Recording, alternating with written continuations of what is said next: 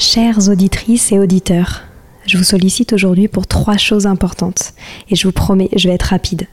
La première, j'ai lancé un sondage pour mieux vous connaître et faire évoluer mon travail. Si vous avez 5 minutes, cela m'aiderait énormément que vous y répondiez. Le lien est en description des derniers épisodes du podcast. Deuxième point, gagner ma vie avec le podcast est un gros challenge en ce moment. Pourtant, vous êtes de plus en plus nombreux ici. Alors si vous avez des contacts d'entreprise ou de fondations dans l'enfance, dans l'éducation, dans l'enseignement, dans la transmission, n'hésitez pas à m'écrire sur Instagram ou sur LinkedIn. Et enfin, si ce n'est pas déjà fait, abonnez-vous au podcast sur votre plateforme d'écoute préférée en cliquant par exemple sur suivre sur Apple Podcast ou s'abonner sur Spotify. Cela m'aide beaucoup à remonter dans les fameux algorithmes des plateformes. En tout cas, je tenais à vous remercier infiniment d'être toujours aussi nombreux à nous écouter. À très bientôt.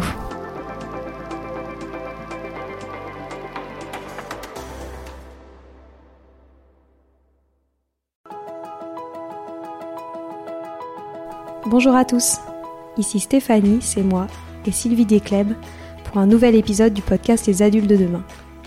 Les adultes de demain, c'est un échange autour de l'éducation et la parentalité pour éduquer autrement. C'est aussi un livre qui s'intitule Offrir le meilleur aux enfants aux éditions Atier. Vous trouverez le lien sur notre compte Instagram et sur notre site internet lesadultesdedemain.com.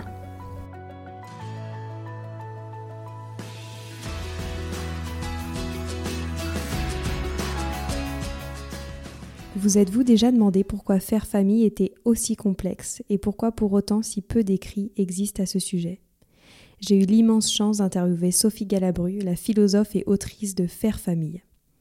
Cet échange a été pour moi l'opportunité de l'interroger sur les conflits familiaux, sur les mythes propres à la vie de famille, sur l'évolution de la place de l'enfant dans la famille et surtout sur les histoires familiales, celles qui nous suivent parfois jusqu'à notre nom de famille. Je vous souhaite une très bonne écoute.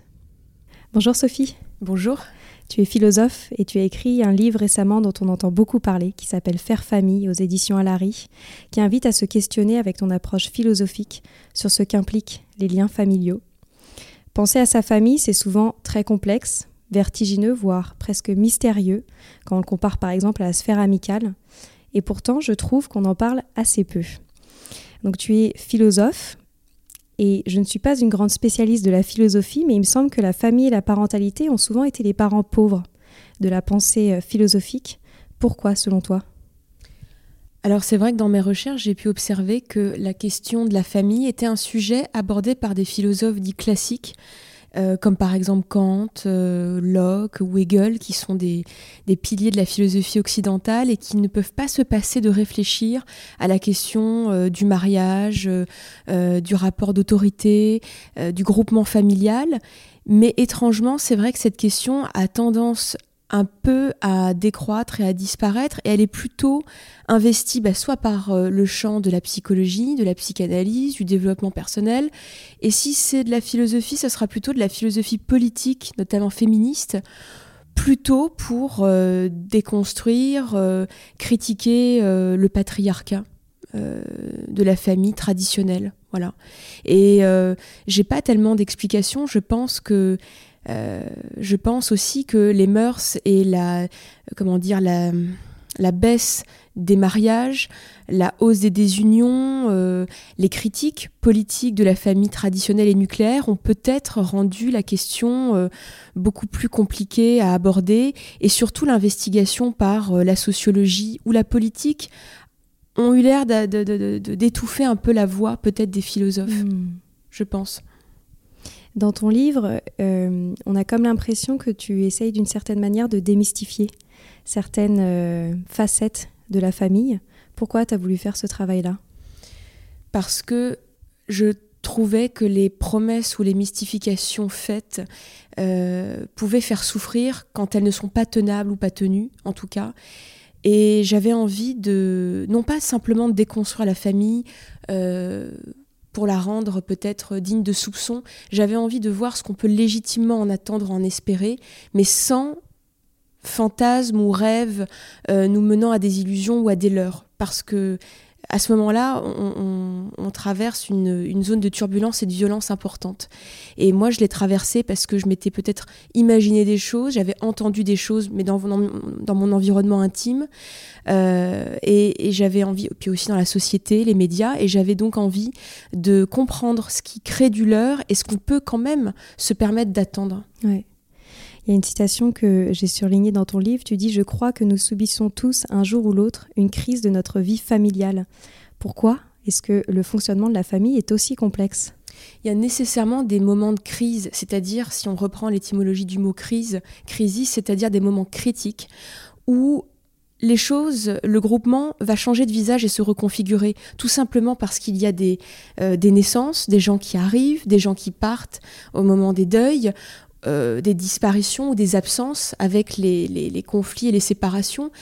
Donc, euh, et puis aussi parce que tout simplement, l'émancipation des enfants font que la vie ensemble, c'est tout de même qu'une tranche de vie de 15 à 20 ans. Enfin, et donc, il y a nécessairement ces étapes critiques existentielles que nous allons affronter et qui vont changer nos rapports et nos liens. Nous n'aurons pas les mêmes, euh, la même intimité, les mêmes rapports de confiance, les mêmes rapports d'autorité. Que nous soyons enfants de nos parents ou nous qui devenons parents. Et tout ça, j'avais envie d'en de, d'en parler, de réfléchir à la famille dans son espace, mais aussi dans sa durée. Mm. Qu'adviennent nos liens quand euh, on grandit, on est un adulte, un adulte en révolte, un adulte qui ne veut pas faire famille ou qui au contraire va fonder sa propre famille?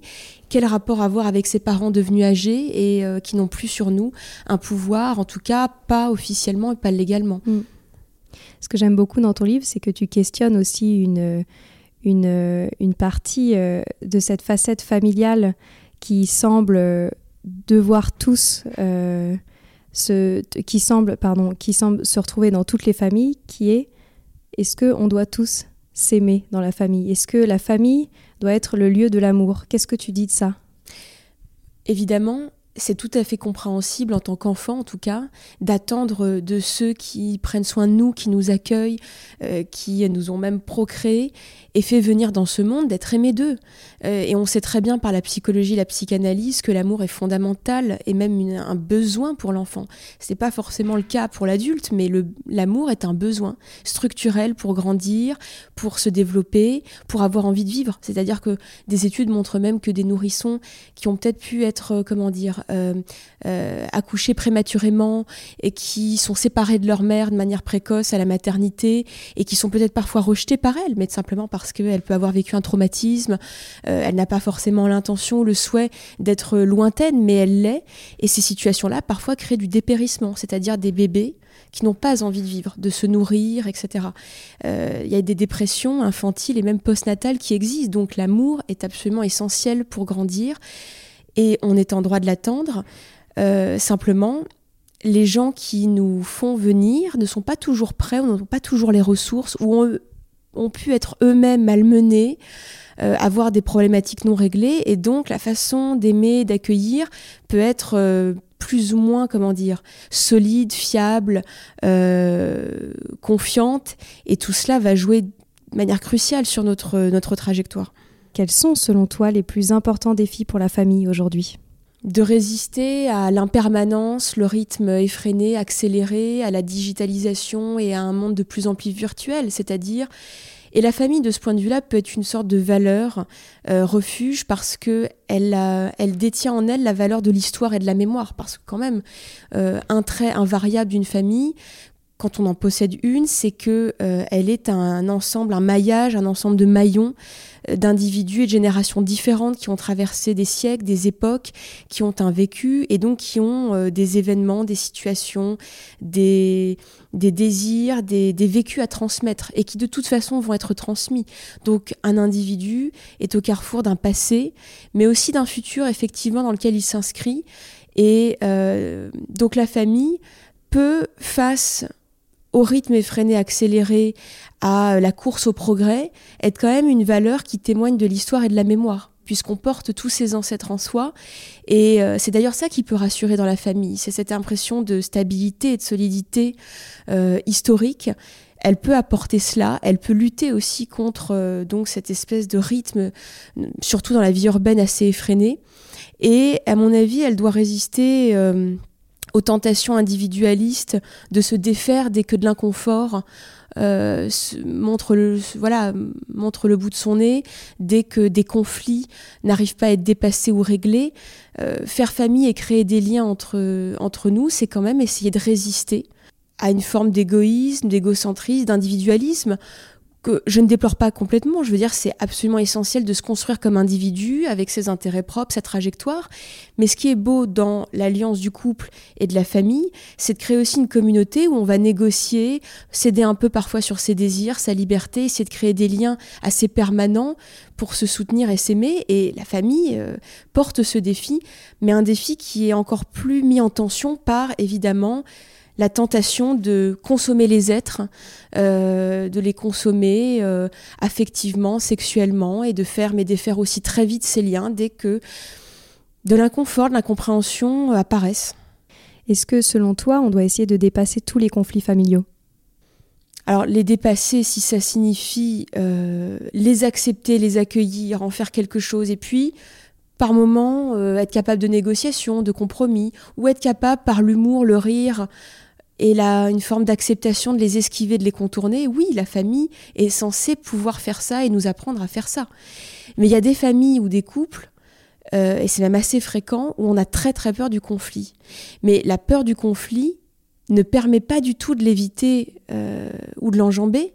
Cette peur du conflit va faire que soit les individus fuient constamment des vraies conversations intimes, euh, chaleureuses et parfois un peu houleuses, mais somme toute qui vont dans le fond des choses, dans le fond des sentiments, des affects et euh, des idées. Donc c'est de la fuite et c'est des familles assez silencieuses ou qui font du small talk, qui sont en surface. et quand il y a quand même vraiment besoin de dire quelque chose et de s'exprimer, parce qu'il y a trop de malaise, trop d'évitement, alors là, ça peut devenir explosif et sans retour. Donc en fait, on a le tout ou rien, on a le silence ou l'explosion. Et ça, c'est typiquement des lieux, des familles où on a peur du conflit, c'est-à-dire de se dire des choses qui parfois dérangent un peu, sont inconfortables, ou poussent à de la remise en question, poussent à se positionner en tant qu'individu. Voilà moi ce que je désire, voilà moi ce que j'attends de toi, ou ce qui me déplaît, ou mon exigence. Mais éviter cela, cet exercice un peu critique, sincère d'exposition de soi, d'accueil de l'autre, bah c'est finalement c'est aller soit vers le silence et la fuite, soit alors vers des explosions parfois euh, dramatiques. Et oui, c'est vrai qu'une famille et puis même le couple doit essayer d'apprendre bah, à accueillir le conflit, la négociation, le dialogue euh, de cette façon-là. Sinon, ça durera pas. Ou alors de manière un peu bancale et un peu superficielle. Pourquoi est-ce qu'il y a beaucoup plus de conflits euh, par rapport à la sphère amicale, par exemple Oui, effectivement, il y a peut-être plus de conflits intérieurs parce qu'on a tellement d'attentes face à la famille qui est un lieu d'intimité, un lieu d'amour et de proximité, euh, qu'on peut en effectivement avoir plus d'exigences et de déception par rapport à sa famille que par rapport à des mmh. amis. Des amis que d'abord on peut choisir, qu'on peut parfois effectivement, euh, dont on peut se défaire ou qu'on peut quitter parfois plus, plus facilement, plus aisément, parce que ce ne sont pas des êtres qui nous ont forcément accueillis, désirés pour venir euh, au monde, qui nous connaissent pas depuis euh, peut-être autant de temps. Donc on les choisit et on peut choisir de les quitter, alors qu'une famille, on ne les a pas choisis, les membres de notre famille. C'est eux qui nous ont choisis, qui ont voulu de nous. Et ça crée donc un rapport beaucoup plus intime, intense et qu'on ne peut pas démêler ou défaire aussi vite. Et on, a l'espoir que euh, ces gens qui ont voulu de nous voudront encore de nous et qu'on a quelque chose à faire ensemble. On ne peut pas faire le deuil si rapidement euh, de ces gens-là. Parce que tout simplement, c'est l'origine même de notre venue au monde, qui demeure un mystère, une angoisse, une inquiétude, une violence. Euh, surtout quand on va mal ou qu'on a besoin d'être rassuré, euh, on a besoin de se tourner euh, vers ceux qui ont voulu qu'on soit là et d'être rassuré par eux, d'être soutenu. Et donc, on ne peut pas se défaire ou faire le deuil si rapidement de, ces personnes-là. Il y a quelque chose qu'on retrouve aussi beaucoup au sein de la famille, j'ai l'impression, c'est ce besoin de s'affranchir, de s'émanciper, de se libérer de sa propre famille. Pourquoi, selon toi? Bah Parce que la famille est euh, à la fois un groupement qui nous accueille et nous convoque, qui nous aide quand même à survivre, à vivre, qui est censé nous donner le désir de vivre, enfant, adolescent, mais vient un moment Et c'est là où des conflits de loyauté, une grande culpabilité peut surgir et des crispations intenses du côté des parents comme des enfants. C'est que nous sommes, en tout cas dans cette société occidentale, libérale, capitaliste, voués à s'émanciper pour vivre sa vie propre d'individu qui n'auront pas complètement les amarres avec son héritage et ses liens familiaux, mais qui est quand même censé euh, construire sa propre vie euh, personnelle, de célibataire, voire de parents à venir. Et donc cela demande, en tout cas la famille nucléaire, telle qu'elle est définie, suppose de ne plus vivre avec les générations précédentes. Donc on va euh, quitter son foyer, ce qui est déjà un moment de crise. Et on peut aussi, par là même, dans cet éloignement géographique, parfois faire le bilan de l'éducation reçue, des valeurs reçues, des désirs suggérés, et euh, faire le tri. Et là, c'est un moment, c'est une étape critique parce que on peut faire sécession ou euh, faire dissidence avec les désirs de ses parents. Moi, j'en vois, je vois ça aussi avec les adolescents qui sont en terminale et auxquels, auprès de qui j'enseigne. Euh, je le vois dans leurs désirs de parcours qui sont parfois en dissidence avec ce que veulent leurs parents. Donc ça commence très jeune, ça commence parfois vers 16-17 ans. Et euh, un ado a des désirs qui ne s'alignent plus avec ce que projette sa famille ou ses parents. Euh, donc la dissidence, la séparation, l'émancipation commence là. Et puis, euh, il y a aussi des parents qui sont encore parfois dans des rapports d'autorité et de pouvoir et qui n'acceptent pas de voir leur progéniture s'échapper, monter en puissance, et qui peut, de manière larvée ou explicite, créer du conflit. Et donc on est forcément obligé à un moment donné, et même avec des parents assez doux qui accueillent cette prise de pouvoir, euh, cette maturation, on peut avoir sinon le parent qui a du mal à voir partir, qui souhaite devenir euh, et rester nourricier, protecteur mais un peu intrusif. Donc on a le dilemme du hérisson, c'est-à-dire euh, comment je fais pour me tenir à bonne distance, de sorte que je ne suis pas étouffée et qu'on ne se pique pas. Euh, et en même temps, on n'est pas trop éloigné, on continue d'avoir des rapports intéressants, des liens et des discussions. Et donc l'adolescence, le passage à la vie de jeune adulte, c'est toute cette étape difficile, puis même ça continue parfois dans la vie, enfin ça continue en réalité dans sa vie d'adulte très longtemps. Quelle est la bonne distance avec mes parents? Euh, Comment puis-je me rapporter à eux sans les blesser, mais en même temps en ayant de l'espace pour m'émanciper, créer ma vie propre et ne pas être en permanence sous tutelle? Bien sûr. En quoi ce livre a nourri ta réflexion personnelle sur ta propre famille? Je crois que c'est plutôt en sens inverse, c'est-à-dire que j'ai beaucoup réfléchi et analysé, même en thérapie, ma propre famille, et parfois même j'ai pu faire une thérapie transgénérationnelle, c'est-à-dire remonter à trois générations précédentes, celle de, ma génération, pour voir et comprendre comment mes parents ont eux-mêmes été accueillis, aimés, quelles problématiques ils ont franchies, mes grands-parents, quelles problématiques eux-mêmes ont-ils rencontrées et les problèmes qu'ils ont rencontrés enfants expliquent aussi beaucoup leur trajectoire et les partenaires qu'ils ont choisis, pourquoi aussi ils ont défait euh, certains mariages. Euh, et donc tout ça m'a aidé à comprendre d'où je venais, d'où venaient mes grands-parents, mes parents eux-mêmes, qu'est-ce que je pouvais... Alors ça aide aussi à comprendre ses parents, à moins les juger, euh, à prendre de la distance avec eux. C'est-à-dire que c'est plus l'enfant qui les regarde, mais une adulte qui regarde tout ce qu'ils ont traversé et qui donc les juge moins, les comprend. Mais après, je pouvais aussi récupérer ma position d'enfant, de fille, et euh, faire librement mes critiques et aussi euh, faire mon bilan, et ma enfin, mon bilan de reconnaissance et ma gratitude envers eux.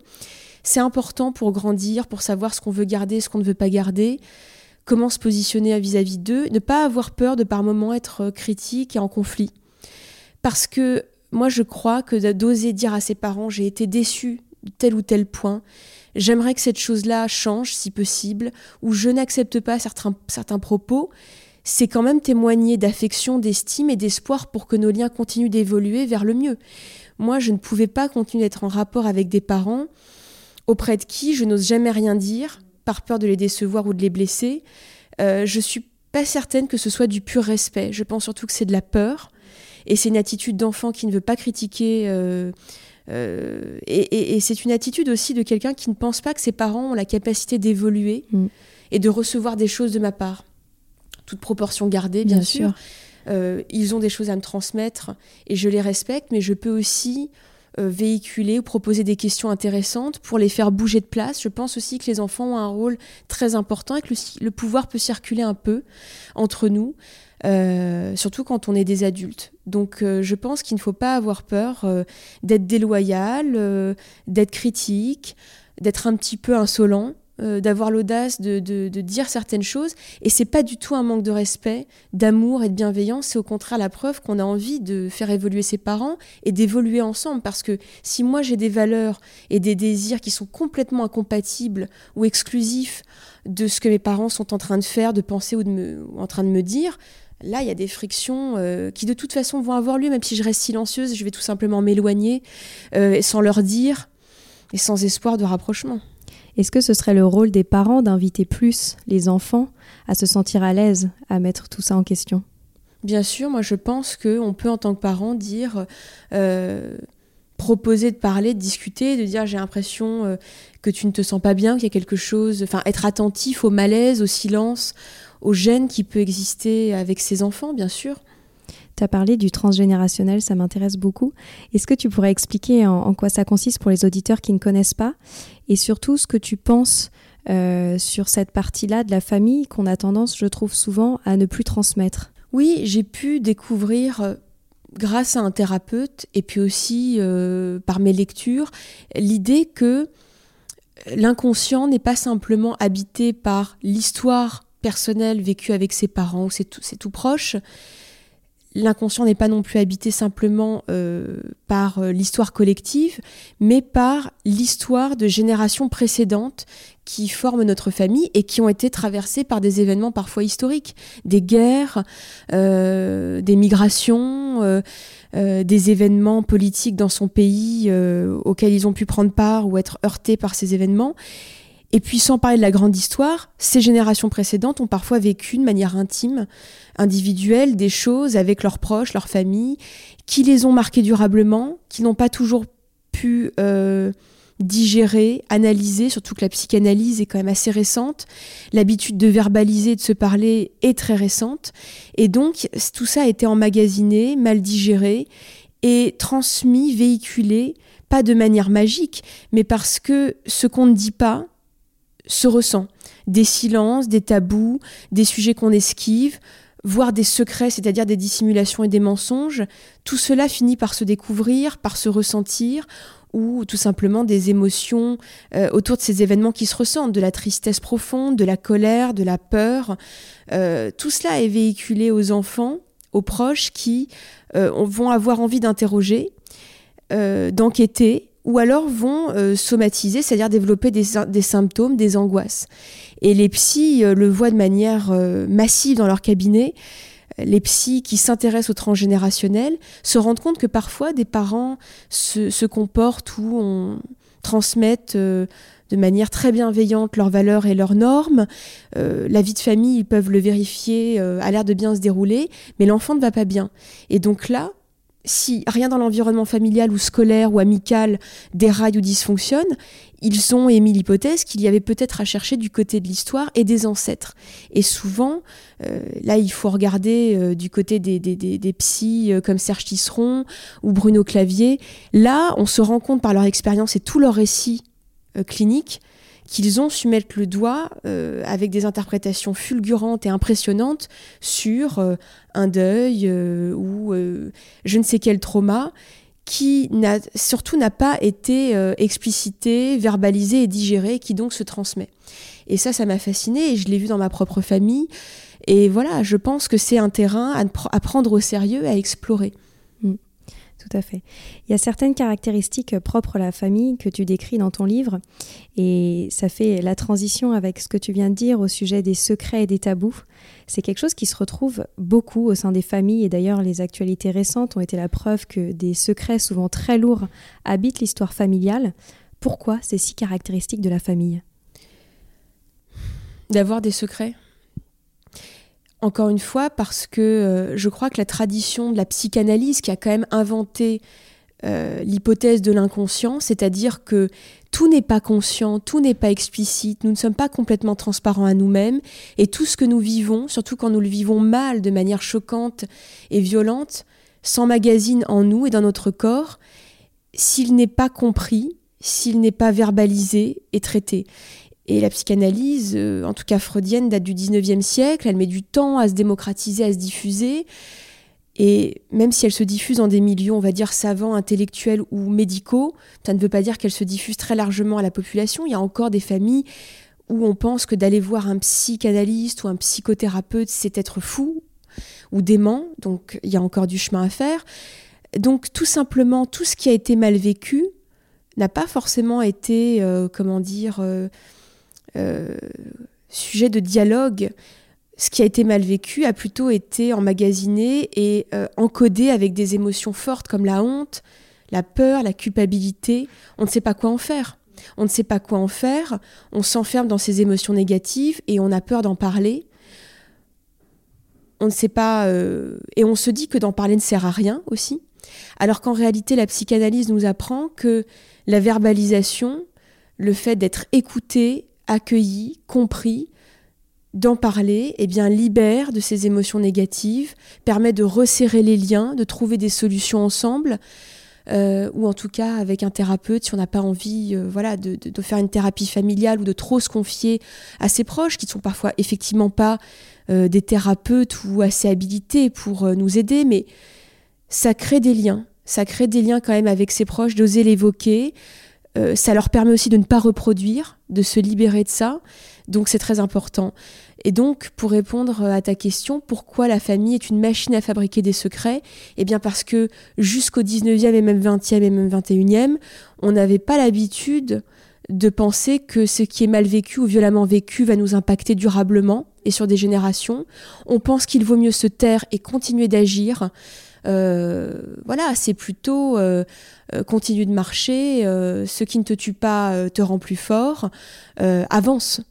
Mais le problème, c'est que oui, c'est vrai que parfois on peut étouffer, avancer, on peut s'endurcir, mais on ne se rend pas compte que tout ce qui est vécu s'emmagasine dans l'inconscient et le corps et aura un impact sur soi et sur les générations précédentes et que la parole, parce qu'on est des êtres de raison, de réflexion, de parole, est fondamentale. Faire famille, c'est aussi chercher à se ressembler. C'est une partie de ton livre que j'ai beaucoup aimé. C'est vrai que c'est très caractéristique à la famille, cette quête de ressemblance. Tu poses d'ailleurs la question, faut-il se ressembler pour s'aimer? Quelle réponse t'apporte à cette question? Il est clair que la ressemblance, la proximité, euh, la proximité physique, la proximité par les idées, par la façon de penser, de se de, se rapporter aux uns et aux autres, la façon de vivre aussi dans les mœurs, les coutumes, rapproche.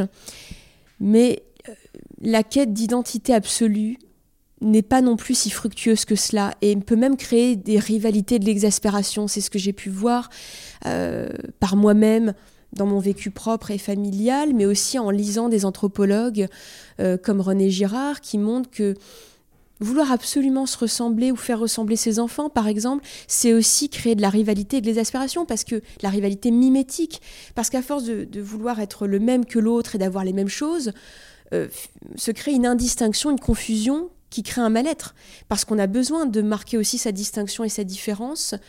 Euh, et d'ailleurs, c'est beaucoup mieux d'être différent et complémentaire parce qu'on ne s'inscrit pas dans une course rivale, concurrentielle, où on cherche à être le premier sur l'autre et à produire du rapport de force.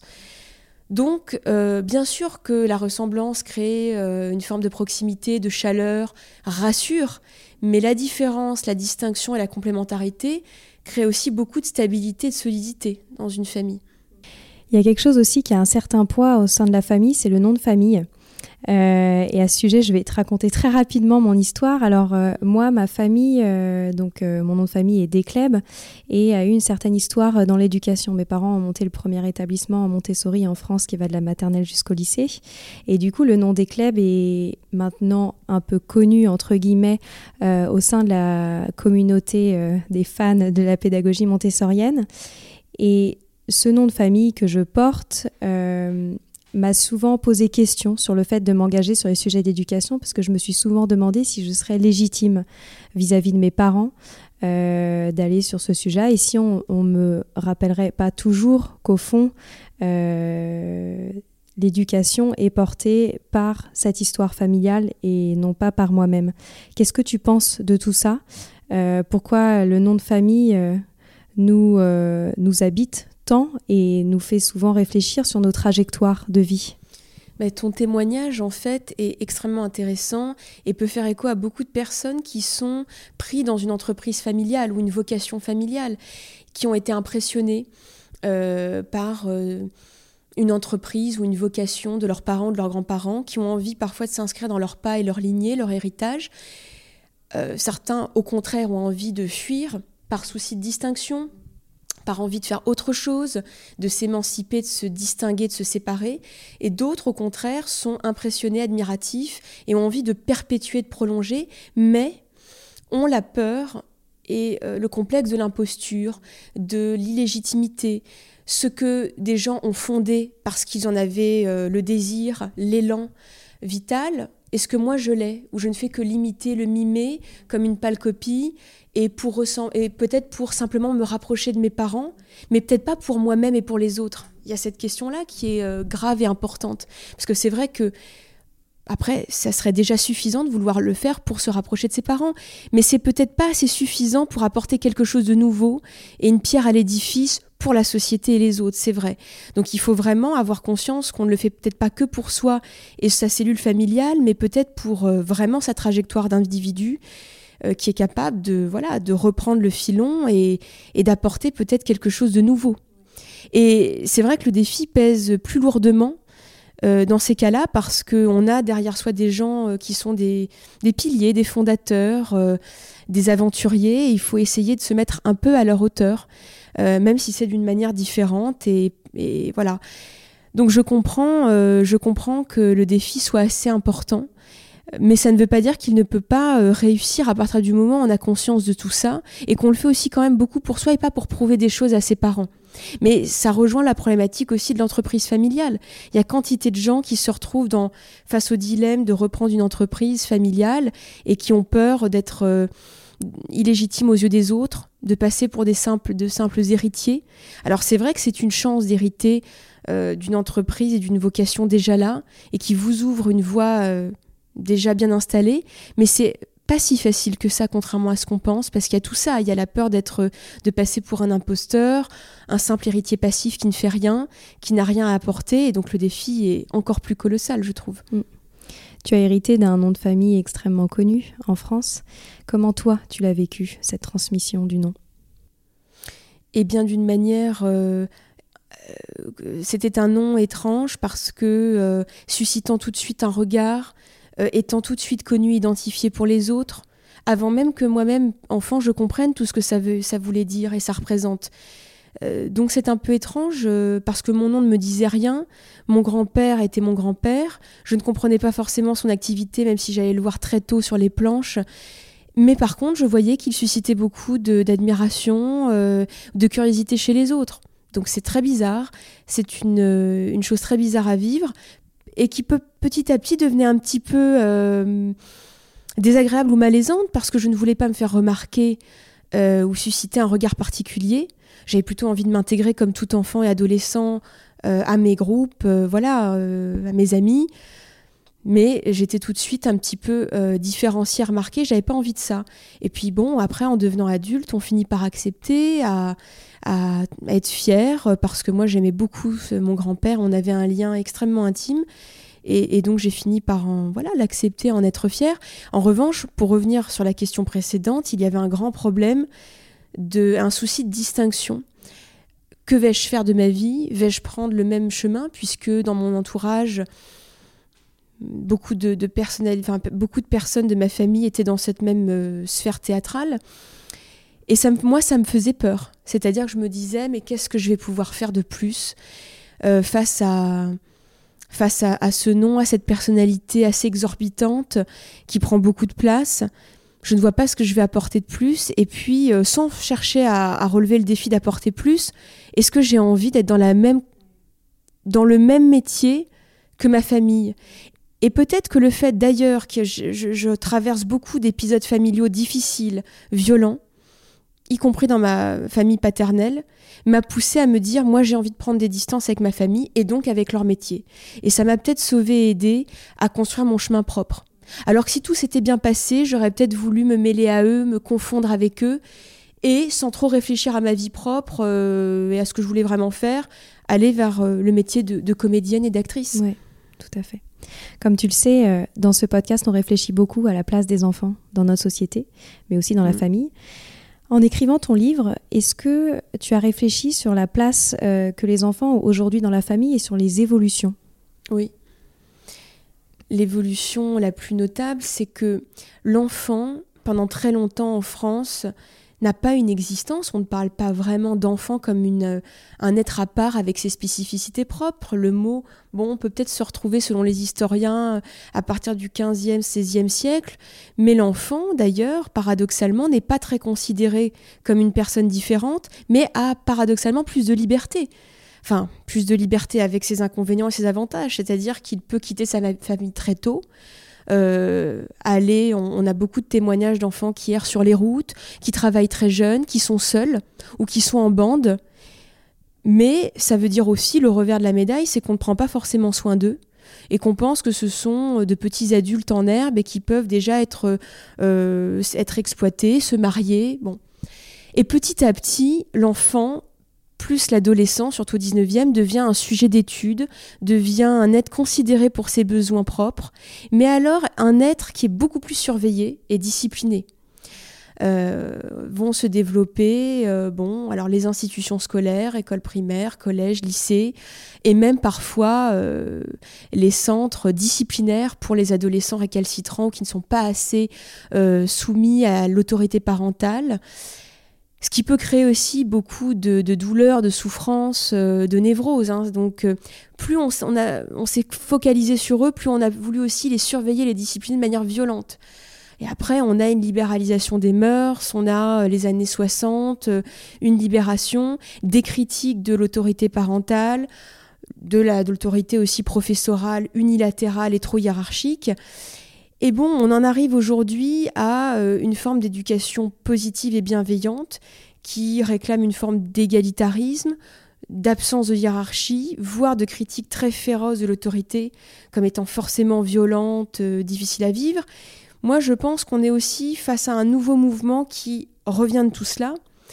Et on a un mouvement de psy euh, que j'écoute attentivement, qui constate parfois les dégâts d'une absence de limites aux enfants. Et moi, je le vois là encore comme prof. C'est-à-dire qu'en effet, il est clair que le fait de ne jamais poser de limites, aucun repère, de ne pas proposer de valeurs, de ne pas proposer de normes et de règles, parfois des interdits, fait que les enfants sont dans une, euh, ce qu'on appelle l'anomie en sociologie ou en psychologie, absence de règles, absence de repères, et ce flottement peut les angoisser, de sorte qu'ils ne savent plus bien où ils sont, quel cadre ils peuvent avoir, et euh, cette absence de cadre euh, crée un flottement angoissant qui va les pousser parfois à entrer en conflit avec leurs parents, leurs frères et sœurs, leurs amis, leurs profs, pour justement voir où jusqu'où ça va, pour essayer de toucher quelque chose toucher un mur, toucher une limite. Et ça crée parfois des fonctionnements euh, avec beaucoup d'agitation, de nervosité, d'angoisse et de transgression assez, assez importante, quoi. Et je crois qu'en effet, un parent est là pour, moi je, le dis toujours, donner le désir de vivre d'abord, mais aussi éduquer quand même, c'est-à-dire donner des repères, comment on se comporte en société, comment on apprend à respecter l'altérité, euh, comment on gère aussi la frustration avec la réalité qui ne marche pas au rythme de nos désirs? Et euh, je pense que les parents peuvent aussi être des guides existentiels, spirituels, qui ont des belles discussions avec leurs enfants pour transmettre leur vision du monde, pour transmettre l'histoire de leur famille, ce qu'eux-mêmes ont vécu expliquer énormément de choses pour décrypter euh, l'histoire, la société, euh, le monde actuel. Et quitte à ce que les enfants, et c'est fait pour ça, euh, la vie de famille et la, la comment dire l'émancipation, quitte à ce que les enfants disent moi j'entends tout ce que tu me dis, je prends ça, mais ça ça ne me plaît pas, ou je vais me mettre en opposition. Et on sait bien qu'on peut se mettre en opposition et y revenir aussi plus tard. Mais ces mouvements de transgression, d'opposition, euh, dialectique, de retour parfois euh, à l'héritage et ce qui a été transmis, c'est des mouvements essentiels pour se construire et progresser. Et quand, mais on ne peut faire ça que si on a reçu quelque chose d'un peu ferme, d'un peu euh, installé. Donc voilà, je pense que les parents qui fuient ça en étant très absents, soit parce qu'ils sont absorbés par leur travail ou ils ont peur, d'être trop rigide dans l'éducation, de transmettre quelque chose de trop autoritaire, se trompe. Je pense que transmettre une vision, même si elle peut être remise en cause, questionnée, est très important. J'ai aussi une grande conviction, euh, c'est que je crois que les enfants sont capables de choses extraordinaires, euh, notamment pour faire changer le monde. Qu'est-ce que selon toi les enfants ont à nous enseigner? Tout simplement, un enfant apprend à son parent à être un parent. Euh, il lui apprend la patience, parce que ça en demande beaucoup. Il lui apprend qu'à mon avis, ce n'est pas parce qu'on est créateur et procréateur qu'on possède euh, son enfant. Il demeure une altérité et une personne avec sa personnalité propre, son mystère, ses questions, ses attentes. Et il fait, euh, il apprend que l'enfant une forme d'humilité. C'est pas parce que tu m'as procréé, euh, que tu m'as fabriqué, que tu m'apprends des choses, que tu m'apprends à marcher, à regarder le monde, que tu sais tout de moi et que je n'ai pas très très vite ma propre vision qui est en train de se développer. Et je pense, euh, mon grand-père d'ailleurs me le disait souvent, en fait on ne se connaît pas. On ne se connaît pas bien, on apprend sans arrêt à se découvrir, à se connaître, alors même qu'on a beaucoup d'intimité, qu'on a pu même euh, se procréer, avoir des liens de sang. Donc l'enfant apprend de la patience, il apprend de l'humilité, et il pose des questions qu'un parent parfois n'a pas voulu se poser ou n'a pas osé poser à ses propres parents. Euh, donc un enfant, par son empathie, sa disponibilité, sa curiosité immense, est un, archéologue, un chercheur euh, absolument passionnant. Qui, à mon avis, il est hyper intéressant d'écouter et d'observer. Et tout l'enjeu aussi, euh, je rebondis sur ce que tu viens de dire, c'est que en fait, en devenant parent, il faut qu'on arrive à ne rien exiger à nos enfants alors qu'on leur a tout donné. Oui, c'est une idée euh, que j'essaye de développer dans mon livre, c'est l'idée que beaucoup de parents disent à leurs enfants, et ça j'en ai eu, j'ai eu le cas dans ma propre famille, j'en ai eu témoignage autour de moi et parmi mes élèves, tu me dois la vie. Je, oui, tu me dois la vie, tu me dois euh, le gîte et le couvert, tu me dois euh, le sacrifice que j'ai fait pour toi. Et moi, ce discours-là m'interroge beaucoup. je ne comprends pas en quoi l'enfant a une dette de vie parce que finalement, euh, c'est les parents qui euh, ont voulu convoquer au monde, faire naître ou accueillir un enfant, qui ont voulu de lui. Et même s'ils n'ont pas eu le désir, en tout cas, ils l'ont fait venir et ils ont des responsabilités. Donc je, je crois que cette comptabilité-là est fausse et elle est parfois, elle intervient parfois malheureusement pour euh, manipuler et euh, capter ou avoir du pouvoir sur son enfant. C'est-à-dire lui rappeler qu'il doit, euh, qu'il doit se soumettre et qu'il doit beaucoup de choses à ses parents.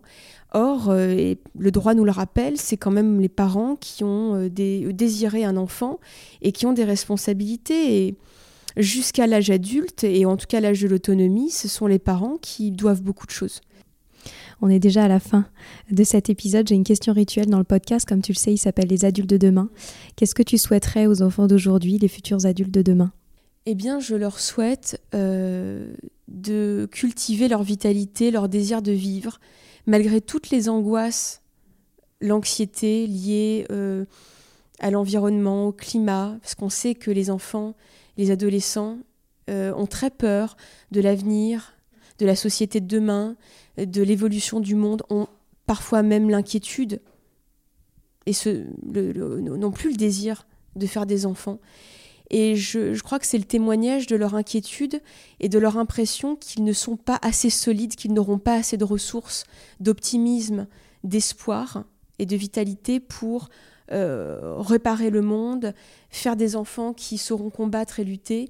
Donc je souhaite aux enfants de demain qu'ils aient une vitalité euh, immense, une foi et un optimisme dans leurs ressources assez importantes pour lutter, réparer le monde et, continuer d'adopter ou de faire des enfants. Merci infiniment Sophie. Merci beaucoup, merci.